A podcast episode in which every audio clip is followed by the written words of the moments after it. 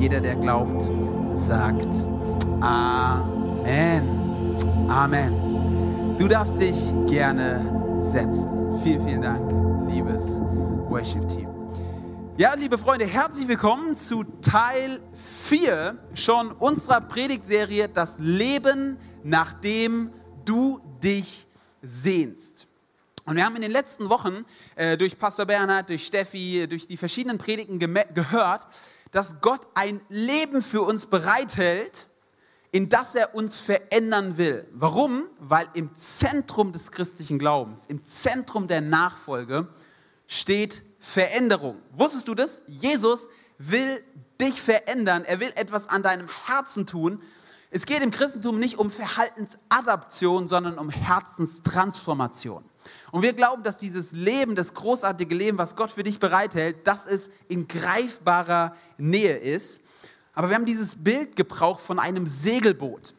Und so wie ein Segelboot angetrieben wird von einer Kraft des Himmels, von einer Kraft von oben und eigentlich nur seine Segel öffnen muss, damit es angetrieben wird, so haben wir in den letzten Wochen gesehen, dass in unserem Leben es Dinge gibt, die wir freiräumen müssen, Freiräume schaffen müssen, Zeitfenster schaffen müssen, sodass Gott uns mit seiner Kraft verändern kann. Und wir haben über geistliche Übungen gesprochen. Geistliche Übungen sind wie die Segel eines Segelboots, wo der Wind Gottes dann reinblasen kann und dein Leben verändern kann. Was sind geistliche Übungen? Ich nenne dir mal ein paar. Geistliche Übungen sind zum Beispiel Gebet, Bibellesen, Stille, den Sabbat feiern, meine Schuld zu bekennen. Geistliche Übungen könnten sowas sein wie Schlafen oder Zuhören. Und ich will heute mit dir über eine weitere geistliche Übung sprechen. Denn wenn wir ein Leben etablieren, in dem geistliche Übungen zur Gewohnheit werden, dann werden wir automatisch Stück für Stück von Gott verändert hin, hin in das Bild von Jesus. Und das ist das große Ziel des christlichen Glaubens. Es ist nicht irgendwie, ich bin jetzt ein Christ. Das Ziel ist, Jesus nachzufolgen und ihm ähnlicher zu werden. Bist du bereit für eine weitere geistliche Übung? Die wird dich herausfordern heute. Ich bin bereit, dich heute herauszufordern. Diese Übung heißt die Übung des Dienens. Die Übung des Dienens. Jetzt denkst du dir, oh Mann, die Übung des Dienens, Dienen klingt ungefähr so attraktiv wie Haarausfall. Aber ich will dich mal reinnehmen in das ganze Thema Dienen, weil ich glaube, es ist ein großartiges Thema. Vielleicht mal eine kurze, lustige, aber wahre Geschichte zum Anfang. 1960 ungefähr gab es einen Psychologen namens Milton Rokeach. Und Milton Rokeach war in den USA ein Psychologe in der Stadt von Ypsilanti. Und er hat dort in einer psychiatrischen Anstalt gearbeitet.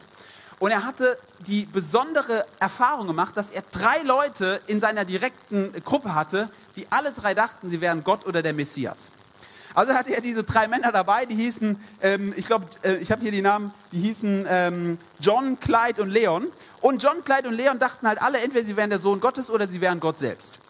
Also hat er die drei Männer, äh, John, Clyde und Leon, zusammengebracht und Milton Rokeach dachte sich folgendes. Wenn ich die drei Jungs in einen Raum bringe, dann müssen die ja miteinander reden, dann wird ihnen schon klar sein, dass sie nicht der alleinige Gott sein können, weil die anderen ja auch denken, sie wären Gott. Also hat Milton Rocker Folgendes gemacht. Er hat sie für zwei Jahre lang in eine Wohngruppe gesteckt, sodass sie, diese drei Männer zwei Jahre lang immer zusammen in, einer, in, einer, in einem Haus gewohnt haben und immer miteinander zu tun hatten. Er berichtet davon, dass es immer wieder lustige Begebenheiten gab. Zum Beispiel so, er kam in den Raum rein und er fragte einen von den drei Männern, hey John, warum glaubst du eigentlich, dass du der Messias bist? Woher weißt du das? Und John meinte so ganz sicher zu ihm, weißt du was, Gott hat es mir gesagt. Und aus der anderen Ecke des Raums rief Clyde, ich habe dir gar nichts gesagt. Nach zwei Jahren hat Milton Rokeach tatsächlich dieses Experiment abgebrochen und er hat folgendes Fazit gezogen. Auch ich als Psychologe habe nicht das Recht, mich als Gott aufzuspielen im Leben dieser Männer und ihr Leben zu überwachen, als wäre ich ihr Gott. Ist eigentlich eine lustige Begebenheit, dieses Gespräch, kannst mir richtig vorstellen. Aber irgendwie triggert, äh, triggert das ganze, die ganze Geschichte doch ein Thema an, was total ernst ist. Nämlich der Hang von uns Menschen, uns gerne besser darzustellen, als wir sind. Der Hang von uns Menschen zu, zum Stolz oder zur Arroganz. Ich habe euch mal drei Zitate mitgebracht von lebenden Menschen oder die bereits verstorben sind, die echt krass sind. Das erste Zitat kommt von Muhammad Ali. Ja, Muhammad Ali, wer von euch kennt Muhammad Ali, Boxer, großer Boxer. Was hat er gesagt? I am the greatest. Ich bin der Größte. Ja, jeder von uns kennt. Ich habe dir ein zweites Zitat mitgebracht. Ein lebender Fußballer, Slatan Ibrahimovic. Slatan Ibrahimovic hat mit seinem Trainer vor einem Spiel geredet und hat gemerkt, der Trainer ist nervös. Also ging Slatan Ibrahimovic zu seinem Trainer hin und sagte, hey, Carlo, glaubst du eigentlich an Jesus? Carlo Ancelotti schaut ihn an und sagte, ja. Sagte Slatan, dann kannst du dich ja beruhigen. Du glaubst ja an mich. In einem anderen Interview hat Slatan Ibrahimovic äh, mit einer Reporterin gesprochen. Die Reporterin fragte ihn, wie wird das Spiel ausgehen? Äh, er fragte sie, wie wird das Spiel ausgehen? Dann sagte sie, nur Gott weiß, wie das Spiel ausgeht. Sagt er, Sie haben doch Gott vor sich sitzen. Fragen Sie ihn doch einfach. Ich habe ein drittes Zitat mitgebracht, Don King. Don King war der Boxpromoter, der unter anderem Muhammad Ali äh, promotet hat. Und er sagt Folgendes über sich selbst. Ich höre nicht auf, mich selbst zu bewundern. Und das sage ich voller Demut. Äh, äh, wie wäre es denn, wenn er es voller Stolz gesagt hätte? Aber meine Frage ist, sind es nur Ausnahmen? Sind es die bekannten Leute, die halt irgendwie Narzissten sind? Oder ist es nicht, wenn wir ganz ehrlich sind, eigentlich so, dass wir alle in uns einen Hang dazu haben, stolz zu sein? Sind wir nicht eigentlich alle Insassen der gleichen Anstalt? Wenn ich auf mich selbst schaue, David Kunz, dann sehe ich ganz ehrlich in meinem Leben solche Dinge wie zum Beispiel Eitelkeit. Der Wunsch danach, eigentlich gesehen zu werden, jetzt in der Generation Zoom, Videocall, fällt es mir auf einmal auf, wo ich die ganze Zeit mein eigenes Bild bei Zoom anschaue und eigentlich die anderen. Ihr lacht, ihr lacht, lügt nicht rum, wem von euch geht es genauso? Ja, die ganze Zeit, äh, äh, wie sehe ich denn aus? Ja, das ist nicht wie früher, wo man Familienfotos angeschaut hat und man hat nur sich selbst angeschaut. Beim Zoom geht das Ganze anderthalb Stunden lang anderthalb Stunden sich selbst anzuschauen, ja, ich entdecke da schon eine gewisse Eitelkeit in meinem Leben, muss ich ehrlich sein. Oder andere Eigenschaft, kennt ihr vielleicht auch, so eine gewisse Starkköpfigkeit. Ja, jemand kommt zu mir, er gibt mir Feedback, er, er, er gibt mir nettes Feedback und ich so, das kann nicht sein. Ich will Recht haben. Ich will das letzte Wort haben. Und was ist es eigentlich? Eigentlich ist es Arroganz zu sagen, ich habe Recht und ich bin starkköpfig und deswegen bleibt bei meinem Recht. Das ist der Wunsch danach, Recht zu haben. Oder vielleicht kennt ihr das, auch gut in meinem Leben, so eine Autonomie. Ich muss mein Leben selbst bestimmen. Mir, mir pfuscht keiner ins Handwerk. Das ist der Wunsch, der König seines eigenen Lebens zu sein. Es ist eigentlich Stolz. Es ist eigentlich das, was dem Evangelium zuwiderläuft. Sind wir nicht eigentlich, wenn wir ehrlich sind, alle Insassen der gleichen Anstalt? Ganz zu Beginn der Bibel sehen wir, dass genau dieses Thema eigentlich das erste Thema ist, was den Mensch zu Fall bringt. Stolz ist die erste Sünde der Menschheit.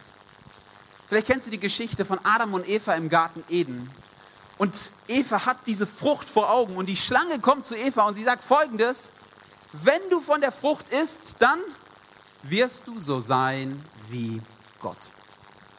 Du wirst so sein wie Gott. Sie bietet ihr quasi an, etwas Größeres zu sein als sie selbst. Und was sagt Eva? Gib her das Ding, come on, let's do this. Und der Mensch stolpert über seinen eigenen Wunsch nach Größe. Es gibt so ein gutes Zitat, das heißt, geht wie folgt. Es gibt viele Menschen, die Gott sein wollten, aber nur einen Gott, der Mensch sein wollte. Und ich glaube, das trifft im Kern das ganze Evangelium. Es gibt viele Menschen, die Gott sein wollen, aber es gibt nur einen Gott, der Mensch sein wollte. Wir sind ja gerade in der Serie, wo wir uns anschauen wollen, wie können wir mehr werden wie Jesus? Wie können wir verändert werden? Und wir merken, dass Jesus uns, dich und mich, komplett zum Gegenteil auffordert.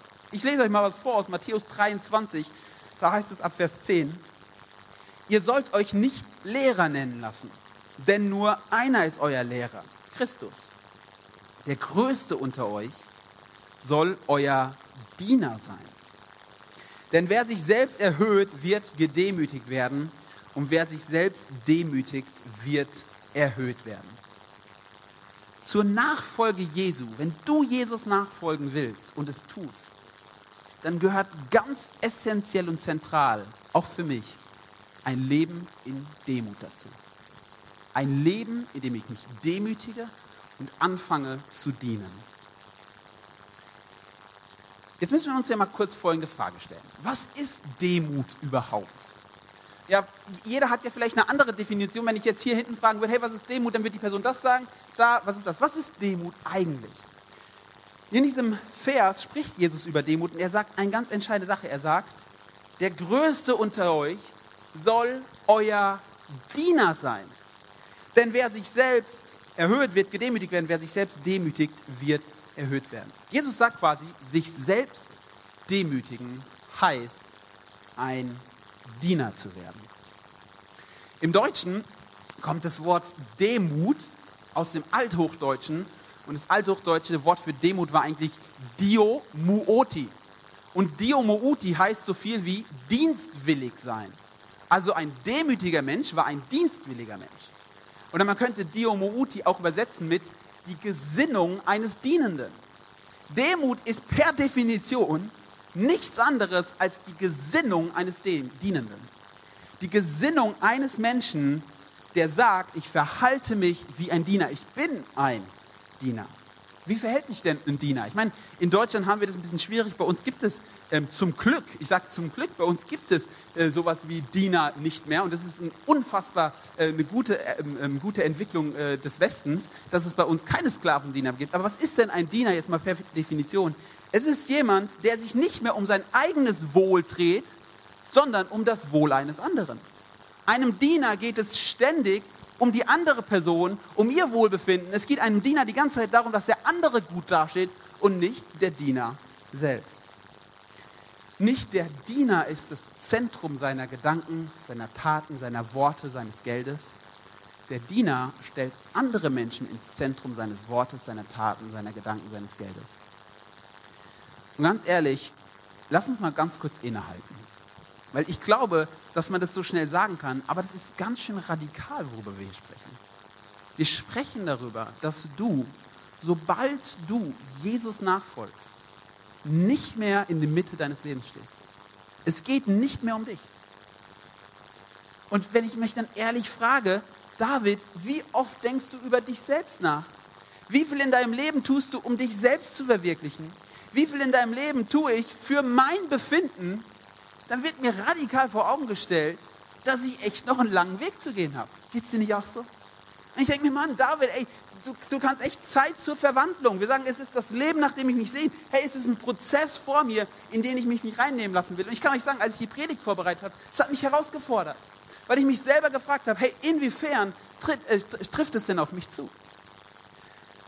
Aus dem ICF München, vielleicht kennst du das ICF München, gibt es die Pastoren Tobi und Frauke Teichen und die erzählen immer so lustige Begebenheiten. Und sie erzählen, dass sie gerade als sie ihre Kirche aufgebaut haben, ähm, eine externe Beraterin und Mentorin hatten.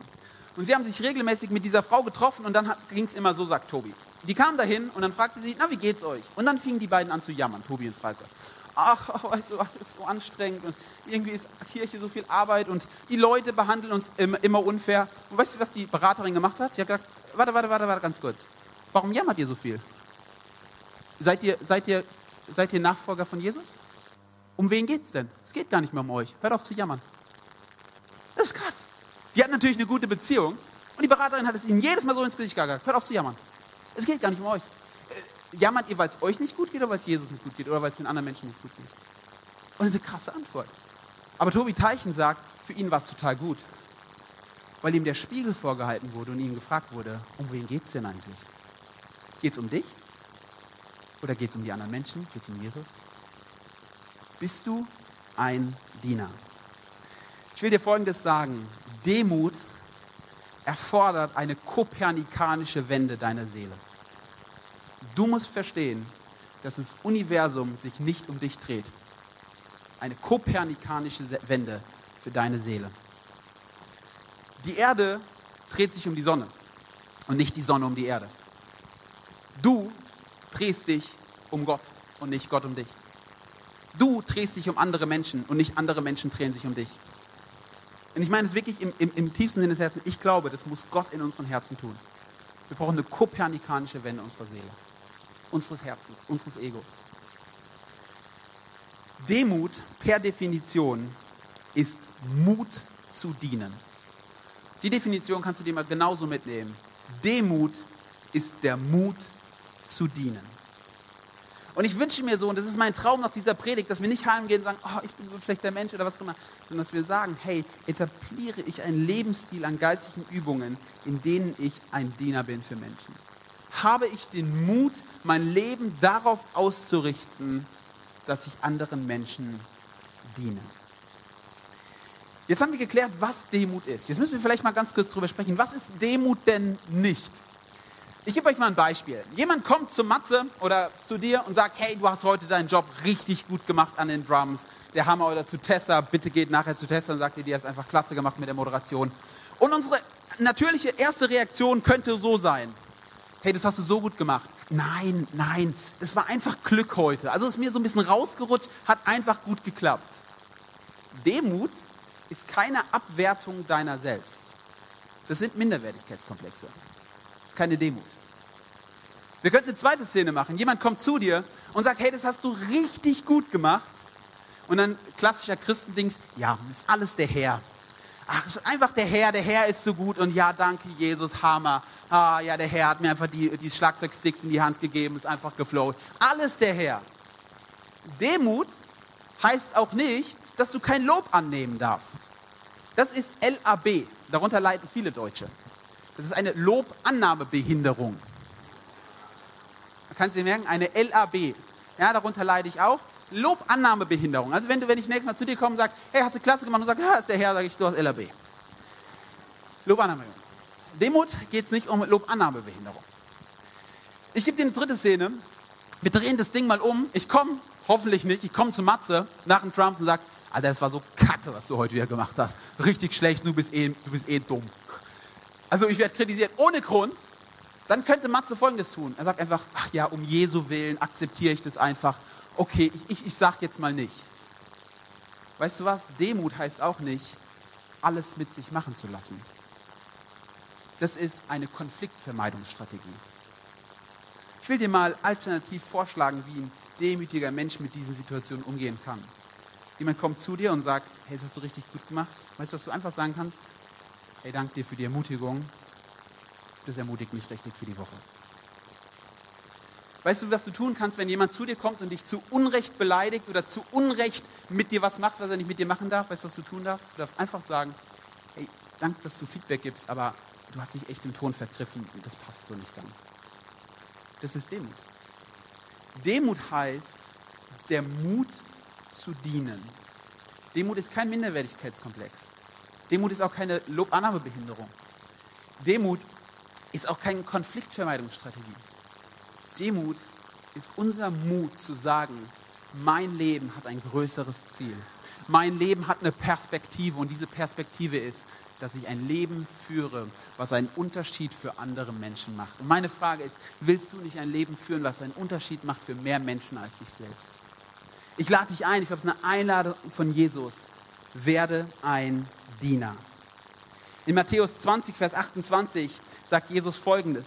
Der Menschensohn ist nicht gekommen, um sich bedienen zu lassen, sondern um anderen zu dienen und sein Leben als Lösegeld für viele hinzugeben. Wisst ihr was? Jesus ist unser ultimatives Vorbild, was Demut angeht, was Dienst angeht. Und Jesus hat es darin ausgedrückt, dass er gekommen ist, um zu dienen und nicht um bedient zu werden. Ich möchte dich fragen, wenn du in einen Raum reingehst, kommst du, um zu dienen oder kommst du, um bedient zu werden? Ich möchte dich ermutigen. Willst du so werden wie Jesus? Willst du verändert werden in das Leben, was Jesus für dich hat? Habe ich eine einzige Sache für dich heute. Fang an zu dienen. Nicht rumzudiskutieren, nicht Gründe zu finden. Fang an zu dienen. Ich habe dir eine zweite Stelle mitgebracht. Das ist eine der schönsten Stellen der Bibel, würde ich sagen. Das ist das erste Lobpreislied, was die erste Kirche gesungen hat. Das ist der Christus-Hymnus in Philippa 2. Lesen ihn die mal gut durch. Das ist ein Loblied auf Jesus. Das ist großartig. Philippa 2, Vers 5. Da heißt es, das ist die Haltung, die euer Umgang miteinander bestimmen sollte. Das ist die Haltung, die Jesus uns vorgelebt hat. Und jetzt geht es um Jesus. Er, der Gott in allem gleich war und auf einer Stufe mit ihm stand, nutzte seine Macht nicht zu seinem Vorteil aus. Im Gegenteil, er verzichtete auf alle seine Vorrechte und er stellte sich auf dieselbe Stufe wie ein Diener. Er wurde einer von uns, ein Mensch wie andere Menschen. Aber er demütigte sich noch mehr. Im Gehorsam gegenüber Gott nahm er sogar den Tod auf sich. Er starb am Kreuz wie ein Verbrecher. In Vers 6 stand folgendes. Er, der Gott in allem gleich war und auf einer Stufe mit ihm stand, nutzte seine Macht nicht zu seinem eigenen Vorteil aus. Manche Übersetzer, und vielleicht wenn du zum Beispiel die Hoffnung für alle liest, dann steht hier sogar drin, obwohl er Gott in allem gleich war, hielt er es nicht fest und er kam und wurde Mensch. Aber weißt du, wie man diesen Satz auch übersetzen kann aus dem Griechischen? Da heißt es, weil er Gott in allem gleich war. Warum? Weil in Jesus wird uns das Wesen Gottes klar. Weißt du, an welchen Gott wir glauben? Wir glauben an einen Gott, der sich aufopfert für uns Menschen. Wir glauben an einen Gott, der sich gedemütigt hat bis zum Tod am Kreuz. Wir glauben an einen Gott, der sich gedemütigt hat. Warum? Damit er dein und mein Diener werden kann. Wusstest du, dass Gott sich gedemütigt hat, um dein Diener zu sein? Dir wird gedient. Er ist gekommen, um dir die Füße zu waschen. Es ist unfassbar. Wir dienen keinem tyrannischen Gott, der sagt, du musst das tun. Nein, wir dienen einem Gott, der sich gedemütigt hat und dir gedient hat. Gott ist Diener geworden. Das kann man so sagen. Willst du Jesus ähnlich werden? Fang an zu dienen. Willst du Gott nahe kommen? Willst du eine enge Beziehung mit Jesus haben?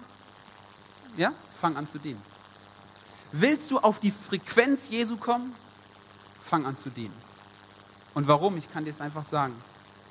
Jakobus 4, Vers 6. Gott widersteht dem Hochmütigen, aber dem Demütigen gibt er Gnade. Die Übung des Dienens. Die Übung des Dienens ist mehr als ein Hobby oder ein Zeitvertreib. Es ist mehr als etwas, das macht ein Christ auch. Ich glaube, dass es im Wesen eine so essentielle Übung für dein Leben ist, weil sie die Identität der Nachfolger ausmacht. Die Übung des Dienstes. Fang an zu dienen. Das ist meine Ermutigung und Einladung. Ich bin fest davon überzeugt, dass es eine der Hauptprobleme Deutschlands ist. Ich glaube, ganz, ganz viele Menschen in Deutschland glauben nicht an Gott. Warum? Weil ihnen der Stolz im Weg steht.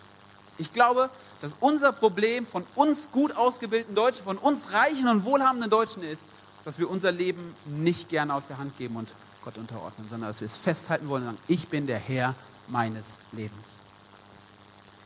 Die Übung des Dienens. Weißt du was? Bei uns steht Selbstverwirklichung an erster Stelle. Weißt du, was bei Gott an erster Stelle steht? Dienen. Ich möchte es nochmal wiederholen. Bei uns steht Selbstverwirklichung an erster Stelle. Bei Gott steht Dienen an erster Stelle.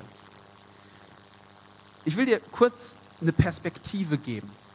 Jesus spricht in Matthäus 25 darüber, wie es einmal sein wird, wenn wir alle die Erde verlassen werden und wir in den Himmel gehen. Und er, sagt, er spricht davon, dass alle Menschen, auch die beim Livestream, auch die, die hier drin sind, jeder Einzelne wird vor der Himmelspforte stehen. Er benutzt ein Bild und er sagt, vor der Himmelspforte wird ein König sein. Und dieser König wird Menschen in zwei Gruppen aufteilen. Und er wird zu der ersten Gruppe sagen, zu den Menschen, wird er sagen, kommt rein, ihr dürft die Ewigkeit mit mir verbringen. Und da sagt die Gruppe ganz verdutzt, ja, ja, warum? Warum dürfen wir jetzt in den Himmel kommen? Dann sagt Jesus zu ihnen folgendes, ich hatte Hunger und ihr habt mir zu essen gegeben. Er sagt, ich hatte Durst und ihr habt mir zu trinken gegeben. Er sagt, ich war krank, ihr habt mich besucht. Ich war im Gefängnis und ihr seid zu mir gekommen. Ich war ein Fremdling, ein Flüchtling und ihr habt mich aufgenommen. Dann sagen die Leute, Herr Jesus, wann, wann, wann haben wir dich denn besucht? Und dann sagt Jesus folgendes, vielleicht kennst du diesen Satz. Was du einem meiner geringsten getan hast, das hast du mir getan. Weißt du, was Jesus sagt? Wenn du den Obdachlosen auf der Straße besuchst, besuchst du Jesus. Wenn du einen Gefangenen besuchst, besuchst du Jesus. Wenn du einem Menschen, der auf der Flucht vor Krieg und Leid ist, hilfst, dann hilfst du Jesus. Wenn du anfängst zu dienen, statt dich um dich selbst zu drehen, dann dienst du Jesus. Und Jesus sagt zu dieser Gruppe von Menschen, weil ihr das getan habt, kommt rein ins ewige Leben. Und zu der anderen Gruppe sagt er, ich ist genau das Gleiche, ich war nackt und ihr habt mich nicht besucht, bla bla bla und so weiter. Das ist eine krasse Perspektive, die Jesus uns hier gibt. Es ist eine Endzeitrede von Jesus. Und ich glaube, das ist ein, ein großes Bild, was uns aufzeigen sollte, dass ob dein Leben erfolgreich ist, hängt nicht davon ab, ob du Karriere machst und deine Gaben und Talente ausgelebt hast. Wir reden so gern über das Potenzial, was Gott uns geschenkt hat, und das ist Hammer. Aber dein Leben ist nicht erfolgreich, weil du dein Potenzial entdeckt hast. Dein Leben ist erfolgreich, wenn du gedient hast. Rick Warren hat mal gesagt, wir messen unsere Größe daran, wie viele Menschen uns dienen. Gott misst unsere Größe daran, wie vielen Menschen wir dienen. Wir messen unsere Größe, wie viele uns dienen. Gott misst unsere Größe daran, wie viele Menschen wir dienen. Ich will dir mal drei Personen aus unserer Kirche hervorheben, einfach mal um dir ein Bild zu geben. Jetzt denkst du, oh, ein Diener, das ist echt ein krasser Typ und ich bin so weit davon weg. Ich glaube nicht, dass wir darüber reden, das ist irgendwie eine übernatürliche Person. Ich denke zum Beispiel an Steffi und Datschung, die nächste Woche kommen. Das sind Missionare aus unserer Kirche. Und wisst ihr, was sie gesagt haben? Sie haben gesagt, unser Leben, das widmen wir Menschen in Nigeria, Kindern in Nigeria. Und sie haben ihr gesamtes Leben aufgegangen und sind nach Nigeria gegangen. Großartig. Weißt du, an wen ich noch denke? Ich denke an Ruth. Ruth Winkler-Böhme, vielleicht kennst du sie, sie ist bei uns im Segnungsteam. Ruth Winkler-Böhme arbeitet in ihrem Alltag mit sozial schwachen Kindern. Und was macht sie zu dann? Sie leitet eine Kleingruppe, sie dient Frauen in ihrem Alter, sie ist im Segnungsteam und sie begleitet Leute in der Seelsorge. Weißt du was? Das ist für mich das Leben eines Dieners. Ich denke an Norina. Norina Achterberg. Arbeitet als Lehrerin in der Schule, hat den ganzen Tag mit Kids zu tun. Und wisst ihr, was sie am Wochenende macht? Sie leitet Kids bei uns und sagt, hey, weißt du was, ich will den Kindern dienen. Ich will die Kinder, wenn sie die Kinder in Mönchengladbach sieht, die sozial schwach sind und dann an Jesus vorbeigeht, dann denkt sie, die müssen erreicht werden. Weißt du was? Das ist für mich das Leben einer Dienerin. Es hat für mich nicht was mit, damit zu tun, dass wir ein Cape tragen und Helden sind. Die Frage, meine Frage an uns heute ist, tun wir die Übung des Dienens? Und ich will zum Abschluss dieser Predigt drei ganz praktische Dinge dir mitgeben, wie du in diese Übung reinkommen kannst. Bist du bereit für drei praktische Schritte? Alright. Schritt Nummer eins. M, mach's einfach. Mach es einfach. Weißt du, worin wir richtig gut sind? Und ich auch, bin Prediger, ich muss viel reden. Ich bin richtig gut darin zu philosophieren. Ja, man könnte ja mal. Und hey, das wäre bestimmt richtig gut, wenn man mal. Ja, und oh, es wär, man müsste echt mal. Ja, die Sätze kennen wir alle. Ich möchte eins sagen, hör auf zu reden und lass deine Taten sprechen. Oder mal anders gesagt, der beste Moment, etwas zu starten, ist genau jetzt.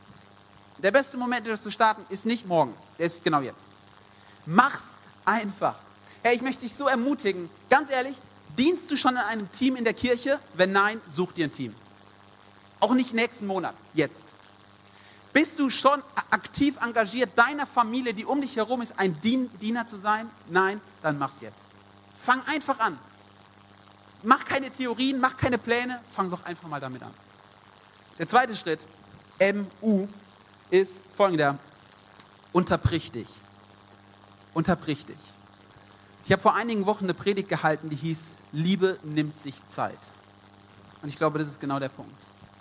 Die Frage ist ja nicht, ob wir nicht wollen. Die Frage ist, ob wir uns die Zeit nehmen. Schau mal, in unserer Gesellschaft ist die Frage, glaube ich, nicht des guten Willens manchmal. Die Frage ist, ob wir in unserem übervollen Kalender noch Raum finden. Und ich glaube, manchmal muss man sich einfach unterbrechen. Ich war zum Beispiel gestern Abend, habe ich die Predigt fertig geschrieben. Und während ich so mittendran war, rief ein Freund an. Und ganz ehrlich, mein erster Gedanke war, oh bitte drück den einfach weg. Ich, ich habe jetzt echt keine, keine Zeit für den. Der hatte irgendeine Krise und ich, oh, ich dachte mir, nee. Und im zweiten Moment denke ich mir, David, du schreibst gerade an der Predigt über Dienen und ihm geht's schlecht, jetzt nimmst du dir die Stunde Zeit. Und ja, ich wurde eine Stunde später fertig, aber ja, ich habe mich unterbrechen lassen. Warum? Weil ich glaube, dass wir uns unterbrechen lassen müssen, weil wir sonst nie Zeit haben. Und der dritte Punkt ist, trage dein Kreuz. Trage dein Kreuz. Ich glaube, wenn wir Jesus als Vorbild nehmen, dann sehen wir daran, dass es ihn was gekostet hat, ein Diener zu werden. Und ich möchte das dir gar nicht verschweigen. Ein Diener zu werden, kostet dich etwas. Es kostet vielleicht deine Träume. Es kostet deine Zeit. Es kostet dein Ego. Ja.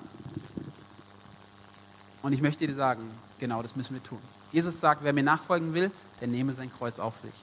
Das Kreuz auf sich nehmen ist ein Symbol dafür, dass meine, mein Ego am Kreuz stirbt. Und nicht mehr ich lebe, sondern Christus lebt in mir.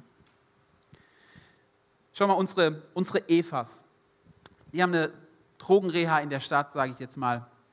Und ich glaube durchaus, dass die beiden und alle anderen, die dort mitgearbeitet hätten, bestimmt eine interessante Lebensplanung haben hätten können.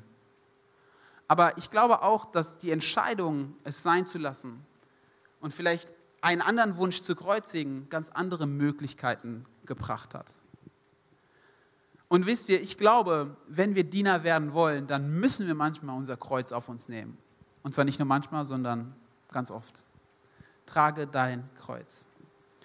Ich möchte abschließen mit einem Zitat, vielleicht kennen es einige von euch, John F. Kennedy, und ich münze es um. Er sagt, John F. Kennedy, Präsident der USA, sagt, And so, my fellow Americans, ask not what your country can do for you, ask what you can do for your country.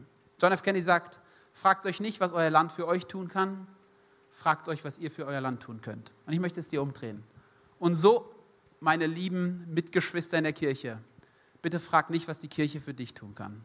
Frag doch mal, was du für die Kirche tun kannst. Ich lade dich ein, mit mir gemeinsam aufzustehen. Wenn das Worship-Team jetzt schon mal anfängt, in den Song reinzugehen. Ich möchte heute über die Übung des Dienens sprechen. Ich habe einen ganz einfachen Punkt für dich. Fang an zu dienen. Und ich möchte, möchte dich einfach einladen, mal die Augen zu schließen, einen Moment der Privatsphäre zu geben. Und ich will dich einfach, einfach fragen, ob du heute eine Entscheidung treffen willst, zu sagen, ja, ich will's. Ich will es einfach machen. Ich will anfangen, mich zu unterbrechen und ich will anfangen, mein Kreuz zu tragen. Wenn du dazu Ja sagst, überlegst dir gut, dann will ich kurz für dich beten und dann will ich dich segnen. Dann will ich dich einladen, gleich kurz deine Hand zu heben. Aber ich will es jetzt nicht aus einer Emotion heraus machen, weil ich glaube, es ist eine wichtige Entscheidung.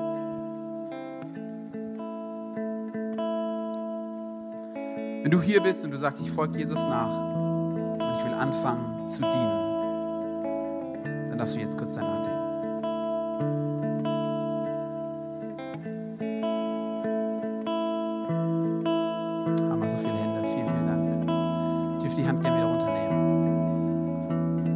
Zweite Frage, die ich gerne stellen würde, ist folgende.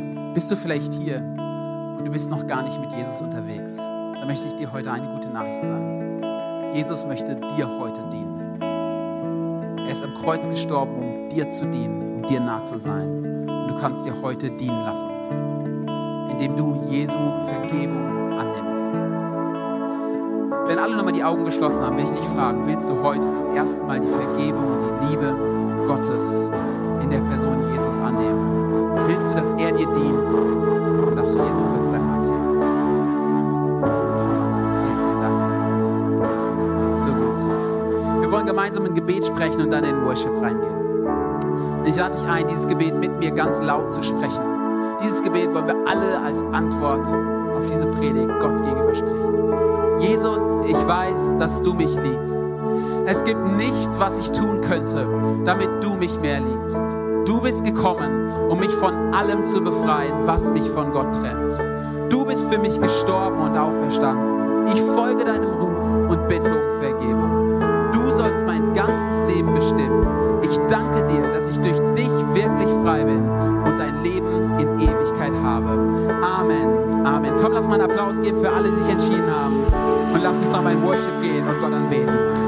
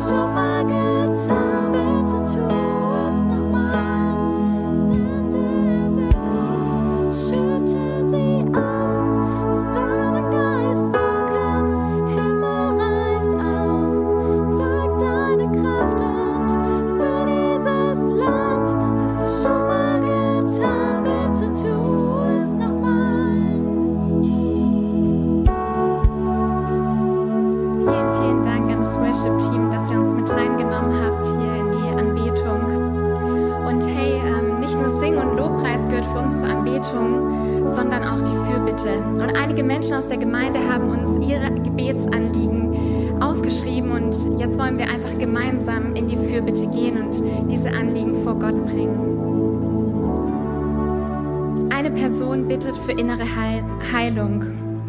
Und ja, Gott, ich möchte dich bitten, dass du innere Heilung schenkst. Herr, du bist der Heiland und du bist unser Arzt und ähm, du kannst Heilung schenken und du kannst schenken, dass diese Person ihr Herz öffnen kann, dass sie wirklich die Wunde dir hinhalten kann, sodass du wirken kannst, Herr. Wir erwarten Großes von dir.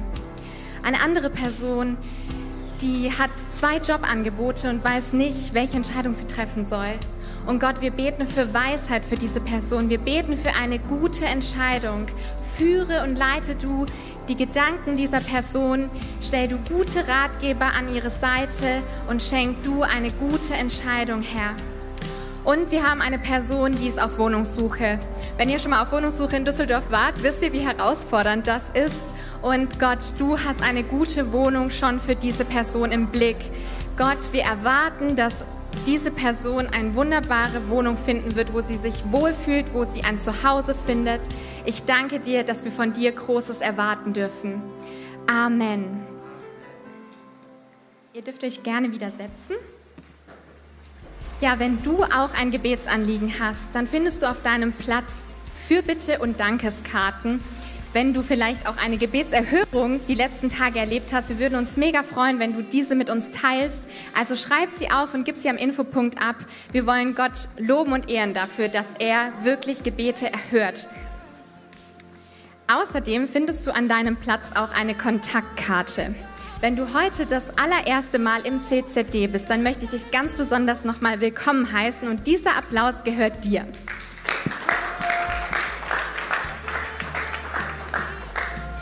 Genau, und als Erstbesucher, da haben wir auch ein kleines Geschenk für dich, und zwar diese Tasche, die bekommst du von unseren Mitarbeitern am Ausgang. Dort findest du weitere Informationen zu uns als Gemeinde, zu unseren Angeboten und wie du zum Beispiel durch die Kontaktkarte mit uns in Kontakt treten kannst. Wir würden uns mega freuen, dich kennenzulernen. Ja, eine weitere Möglichkeit, die Gemeinde besser kennenzulernen, Glaube praktisch auch im Alltag zu leben und gute Gemeinschaft zu haben, sind unsere Kleingruppen. Momentan haben wir Kleingruppen Sommerpause, aber ab Ende August startet wieder die Anmeldung für die nächsten Semester Kleingruppen. Vielleicht warst du selbst auch schon Teil einer Kleingruppe und hast das Gefühl, für dich ist jetzt der nächste Schritt dran. Dann komm doch nach dem zweiten Gottesdienst um 13 Uhr zu unserer Kleingruppenleiterschulung.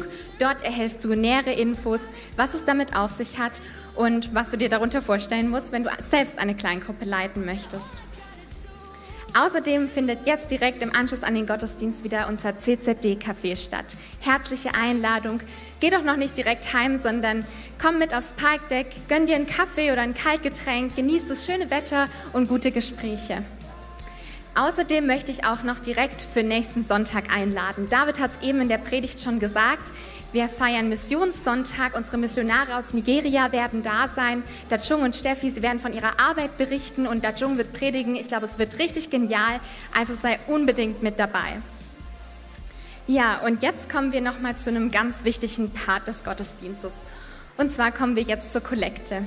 Wir haben gerade von David in der Predigt gehört, dass die Übung des Dienens wirklich das Potenzial hat, unser Leben zu verändern. Und wisst ihr was? Ich glaube, nicht nur die Gabe des Dien, die Übung des Dienens kann unser Leben verändern, sondern auch die Übung des Gebens. Und wir können so vieles geben. Wir können Zeit geben, wir können Talent geben und wir können aber auch Finanzen geben. Dazu habt ihr jetzt die Möglichkeit, ihr könnt via PayPal, via Überweisung oder später beim Rausgehen in den schwarzen Eimer gerne etwas einlegen. Und ich möchte mich schon jetzt im Namen aller bedanken für alles, was ihr gebt und ähm, dass ihr so auch die Arbeit des CCDs mit ermöglicht. Vielen Dank für euer Investment und ich wünsche mir echt, dass ihr erleben werdet, was für ein Segen im Geben liegt. Ja, und jetzt zum Abschluss möchte ich noch euch den Segen Gottes zusprechen. Ihr dürft gerne nochmal dazu aufstehen. Jesus, und ich danke dir für jeden Einzelnen, der hier ist und ich möchte jeden Einzelnen nun segnen. Und Gott, der Vater, der segne euch, der euch sieht und der jubelt, wenn er euch sieht. Und Jesus segne euch, der alles gegeben hat, weil er euch so sehr liebt. Und ich segne euch im Namen des Heiligen Geistes, der die Quelle der Kraft und des Trostes und der Hoffnung ist. Seid ein Segen und werdet gesegnet. Amen. Ich wünsche euch einen schönen Sonntag und aufgrund von Corona denkt dran, wir müssen der Reihe nach rausgehen. Wir starten mit der Tribüne, die darf als erstes rausgehen. Bitte versucht die Abstände einzuhalten.